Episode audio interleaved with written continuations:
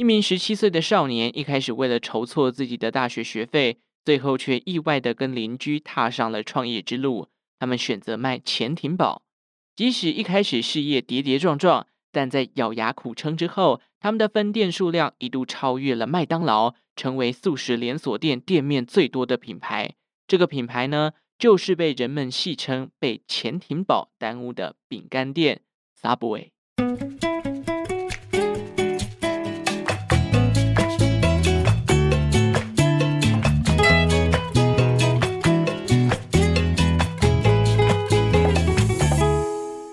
生活周遭的历史大小事，欢迎收听周报时光机，我是主持人派翠克。挺过农历新年的第一个工作周，大家辛苦了，辛苦了啊！但是不要忘记，下礼拜又要补班喽。这个礼拜六真的很烦，二月有两个礼拜六要补班啦。放太长，真的就是要一直还债哦。不知道大家觉得，到底是一次放很多天比较好，还是宁愿不要补班，假期短一点也没有关系呢？我自己经过这几次补班下来啊。真心觉得六天班的第六天，基本上工作效率已经变得很差了，而且很容易忘记要设闹钟起床，有没有？我旁边的那个同事啊，补班日的时候就容易迟到哦。我猜他就是应该忘记设定闹钟啦。今天呢，要来分享的品牌故事，这次的品牌是 Subway 哦。过年前就是有传出一个新闻啊，不知道大家有没有看到？那就是 Subway 呢，打算把现在所有权给卖掉了。原因是因为这几年这个速食业竞争的非常激烈哦，成长动能已经不如以往，甚至在二零二一年的时候，Subway 还进入了衰退期，上千家的加盟店倒闭啊，导致全球的营收下滑。但很有趣的是，当我整理好这一集的稿子，我又看到一篇文章说，他们最新的这个营收公布之后是创了历史新高。哎，到底是怎样？到底是衰退还是又创新高？这间公司的这个财报还蛮神秘的哦，但是不管怎么样，都不要小看 Subway 这个品牌。市场估计它的价值高达了一百亿美元，在素食连锁店当中呢，它的分店啊更是仅次于麦当劳，位居全球第二名。不说大家可能不知道，Subway 的创办人在当时成立这间素食店的时候只有十七岁。在正式进入主题之前呢，别忘了追踪周报时光机的 IG 哦，连接就在下方的资讯栏。介绍 Subway 之前，我们先来简单认识一下他们的产品——潜艇堡。潜艇堡本身是由两片长条形面包，中间夹了冷火腿、起司片、酱汁、油醋、生菜、番茄等配料而形成的食物。据说这种食物是由十九世纪末从意大利移民到美国的人所发明的，因为它的样子很像潜水艇，因而获得了 Submarine Sandwich 的名字，或者简称叫 Sub。有趣的是，在美国不同的地区哦，对于潜艇堡的称呼都不太一样。例如加州的会叫它 Grinder，在费城呢则称为 Hoagie，来到纽约地区啊，则有人称它为 Hero。不同的地方叫法不同，就让我想到台湾啊，你看欧练跟甜不辣，或者说猪血糕、米血糕，基本上东西是大同小异的，但是不同地区就会有不同的称呼嘛。如今大部分的人还是习惯这个叫甜甜堡叫 Sub 啦。那 Subway 它到底是怎么成立的呢？我们先来认识一下创办人 Brad DeLuca。DeLuca 这个姓氏哦，据说就是来自于意大利。事实上也是如此啦，因为 Brad 的父母本身就是意大利籍。Brad 在一九四七年出生于纽约的布鲁克林。十岁那年，由于父亲工作的缘故啊，一家人搬到了纽约州的另一座城市阿姆斯特丹。他们在这里呢，认识了另一组家庭，而家庭当中的 Peter Buck 后来成为了 Fred 创办 Subway 的重要伙伴。两组家庭的友谊十分的深厚哦。后来，Fred 一家搬到了康乃狄克州，即使有一段时间都没有联络，但是后来呢，Peter Buck 也来到康州，两家人又再次聚在一起的时候，感情还是十分的好。一九六五年的时候，Fred 从高中毕业，当时他的志向是进入医学系，出社会之后呢，要当一名医生。然而，大学的学费啊，对于 Fred 一家人来说是负担非常非常的重，于是 Fred 只好硬着头皮跑来找 Peter。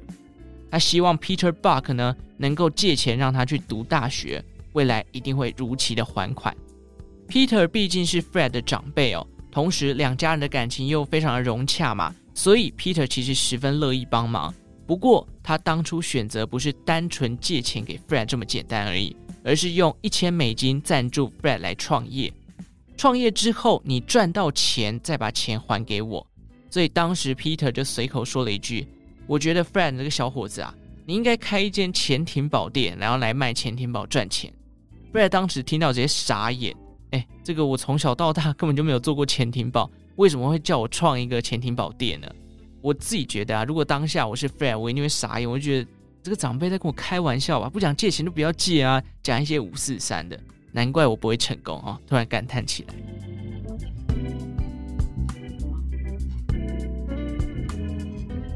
总之呢，Fred 就接受了这个 Peter 的建议啊，两人就展开了所谓的创业计划。他们给自己一个目标，那就是在十年之内将这个潜艇宝店开超过三十家。有了目标之后，他们很快的就开启了第一间的分店。位置呢，就选在自己熟悉的城市，也就是康州的布里奇波特。这一开始啊，他们取名叫做 Pete's Submarine，简单来讲就是用 Peter Buck 的名字去创立的一家店。新开幕的店，我们都知道，一开始通常都会吸引到一些人啊。加上据说 Fred 当时为了要开店，要冲这个人气啊，他跑去跟那个路上的陌生人讲：“你知道我新开的店要在哪一条路上的哪一个街口开幕了？”欢迎大家来试试看看，我们卖这个很好吃的潜艇堡，你一尝就会喜欢哦，所以一定要来哦。经过他这样的口耳相传啊，因此在这个第一天的时候，他们的潜艇堡很快很快就被卖光了。两人呢有了这一次的成功之后，信心大增，认为我们迟早要变成有钱人了。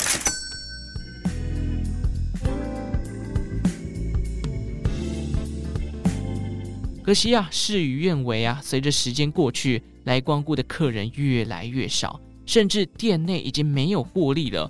眼看这次的创业好像要以失败告终，两人不甘心，决定做一件背道而驰的策略哦。他们就是决定在赔钱的情况下，还要开第二间分店。然而，第二间分店的结果跟第一间其实大同小异啊，一样就是雷声大雨点小。刚开幕很多人，但后来人越来越少。但是两人秉持着。品牌要成功，第一个首要条件就是要吸引顾客，要打造自己品牌成功的假象。所以呢，他们又开了第三间的分店，过程当中店名也从 Pete Submarines 改成 Pete Subway，后来又在一九六八年的时候改成了你我熟悉的 Subway。那为什么要改名呢？改名的原因呢、据说是因为 Pete Submarine，念快一点，Pete Submarine，Pete Submarine 这样听起来就有点像是披萨。所以呢，为了怕这个顾客误会他们是卖披萨的，于是才把名字给改了。而改名后，店内的业绩也终于有所突破，慢慢的开始转亏为盈。改名真的有那么神奇吗？后来就有媒体啊记者去访问 Fred，他说：“为什么第一间、第二间都失败，反而第三间成功了呢？你觉得关键的点是什么？”Fred 的回答是说，他认为主要跟开店的位置有关系。于是他们之后呢，就更加的慎选地点，最终带动了自己的品牌能见度上升了。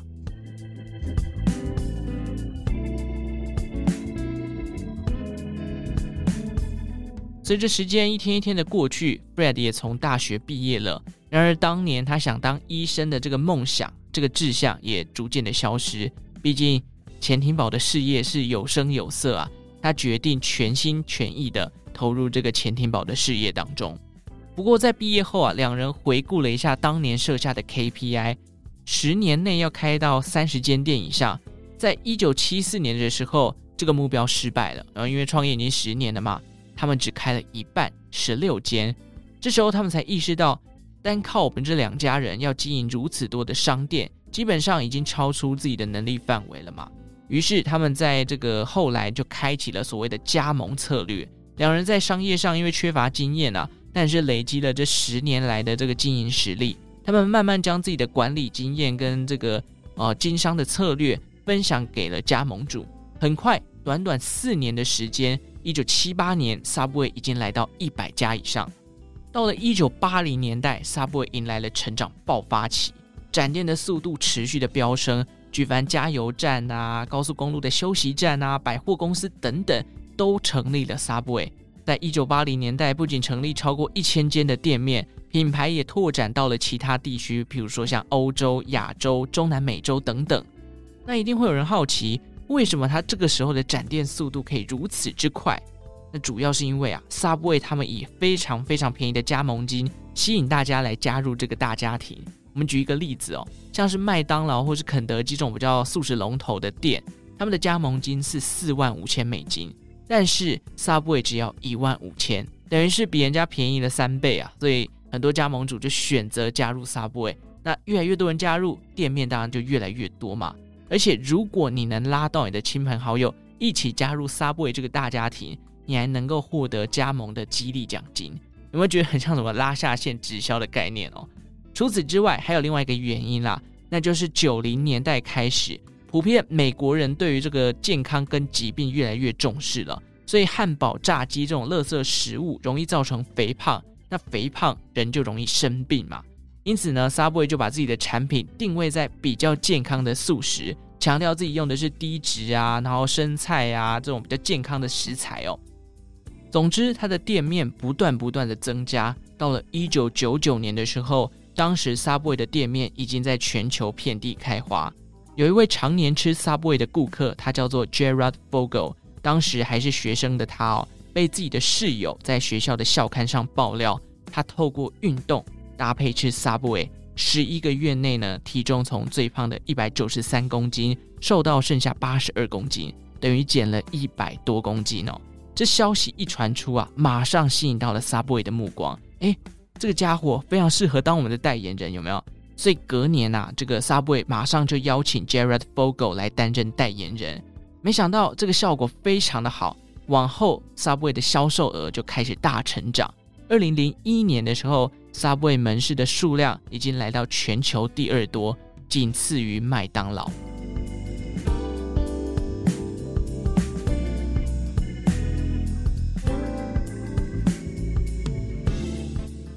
当然，赚的这个盆满钵满的同时啊，身为代言人的 Gerard 也靠着这个代言合约赚到一笔大的财富哦。不过后来，这位老兄啊，他贩售了未成年的色情影片，甚至被爆出跟未成年少女发生性关系，还有人说他有恋童癖。最终呢，Gerard 他在二零一五年的时候被判处十五年以上的有期徒刑，也就是说，他老兄现在人在监狱里头啦，因为有恋童癖，然后又去。类似性侵未成年少女哦，当年这个判决出来呢，Subway 也立马跟他切割，终止了这个代言合约。但邀请 Jared Fogle 的这个效益其实还是很高的啦。二零一零年，Subway 的门市数量已经击败麦当劳，成为全球第一。回头看一下 Subway 这一路走来，从一九六五年，这个创办人是借一千块来创业，结果到了二零一零年的时候呢，哦，他的这个门市数量已经来到全球第一名。真的是相当励志，但是二零一五年开始，哦，Subway 就走下坡了。除了这个刚刚提到的代言人被爆出性侵未成年少女之外，创办人 Fred 也在二零一五年离开了人世。公司的经营权呢，于是交接到了自己姐姐继续经营。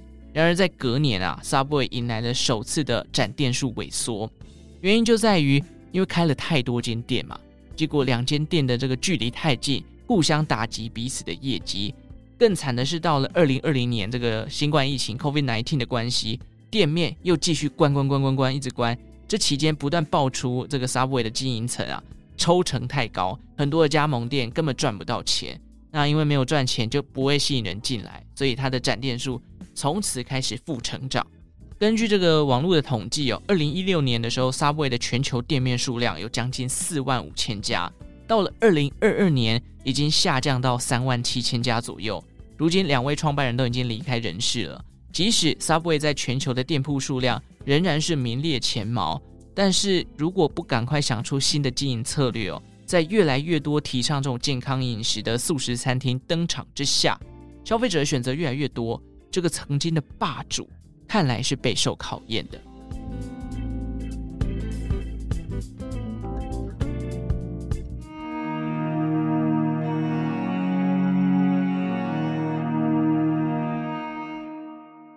好，Subway 的品牌故事就到这边告一个段落啦。做了这一集才知道，Subway 是如此的狂哦，因为毕竟在台湾，哎，Subway 的分店数量，根据他们官方的统计啦，总共也才一百二十五家。那麦当劳是接近四百家，差了三倍多嘛。因为你在路上，比起看到 Subway，看到麦当劳是更为容易的一件事情。事实上，Subway 的分店多半是集中在北美地区啦。我在猜哦，大概就是因为早期北美类似于麦当劳这种汉堡薯条的选择其实是比较多的，就你想得到的速食店，可能大部分都是卖这些东西。反而提倡健康啊，或者这种比较清爽型的速食店比较少，所以 Subway 有了这个抢先攻占这个商机的这个条件啦。我记得当初出社会有一段时间，我很爱点 Subway，主要的原因就是因为公司楼下就有一家，但他们的配菜哦。我是觉得很容易让人家有点畏惧啦。嗯，很多人可能不吃橄榄啊，有人不吃酸黄瓜，有人不吃小黄瓜，什么什么之类的啊，可能忘记要跟店员讲说不要这个，不要哪个，就加进去就哦，体验很差，就很少人会去买这样子。我后来发现，Subway 里面最吸引人的就是他们的软饼干，呵，所以才会被人家说是被潜艇堡耽误的这个饼干店嘛，不是没有道理的。最后来分享三个 Subway 的冷知识。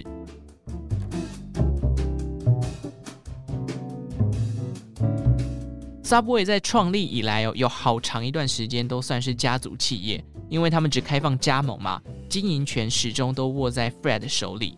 二零一五年他过世之后呢，经营权又转移到他姐身上，一样属于家族企业。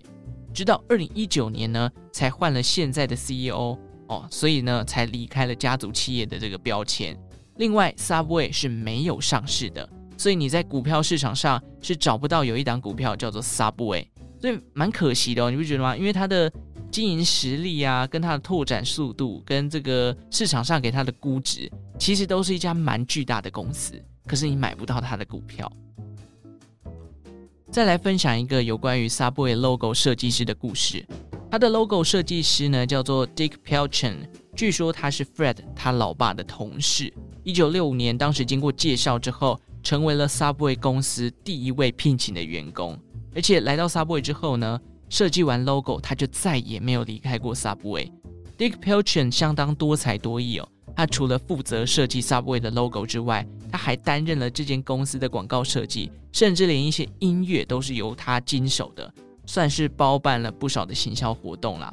不过，这位服务超过三十多年的资深员工，也在二零二零年的时候离开了人世。最后呢，你知道一天 Subway 可以卖多少个潜艇堡吗？根据二零一七年的数字哦，它一天可以卖到八百万个。这数字不是乱来的哦，因为我其实有稍微查一下。首先，我是在国外的一篇媒体文章上面看到这个数字，后来稍微去爬了一下这个人称美国 PTT 的 Reddit。里面有 Subway 的员工哦，在询问各地 Subway 的店员，诶，你们平均店里面一天会卖几个潜艇堡？有的人说四百五十个，有的人说一百五十个，平均加总起来，搜集了一下，大概一天可以卖到两百五十个上下。那如果按照二零一七年全球店数大概四万五千家嘛，一天八百万个，你去稍微算一下，大概就是平均一家店一天卖一百七十七个，诶，听起来好像是蛮有机会可以达成的哦，是不是？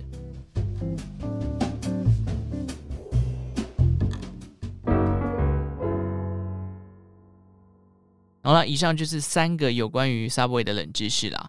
如果你家楼下要开间素食店，大家会想要麦当劳、肯德基、Subway、摩斯还是顶呱呱呢？欢迎到 IG 来跟派翠克分享哦。今天最后呢，来感谢一下两位在 Apple Podcast 留言给我的听众啦。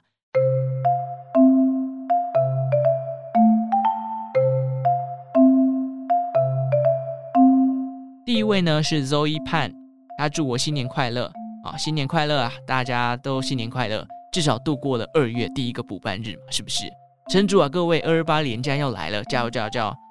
第二位呢是这个 D H J A N S K F I，他说这个节目的主题很有趣，配音也非常合适，声音也很好听，音频也很好，非常推荐。哇，非常谢谢你给我这么多的肯定跟优点啊！我会继续努力创作的。以上这一拜 Apple Podcast 的评论回应啦，最近反而是这个表单都没有人来回了，整个一个陷入停滞诶，是不是？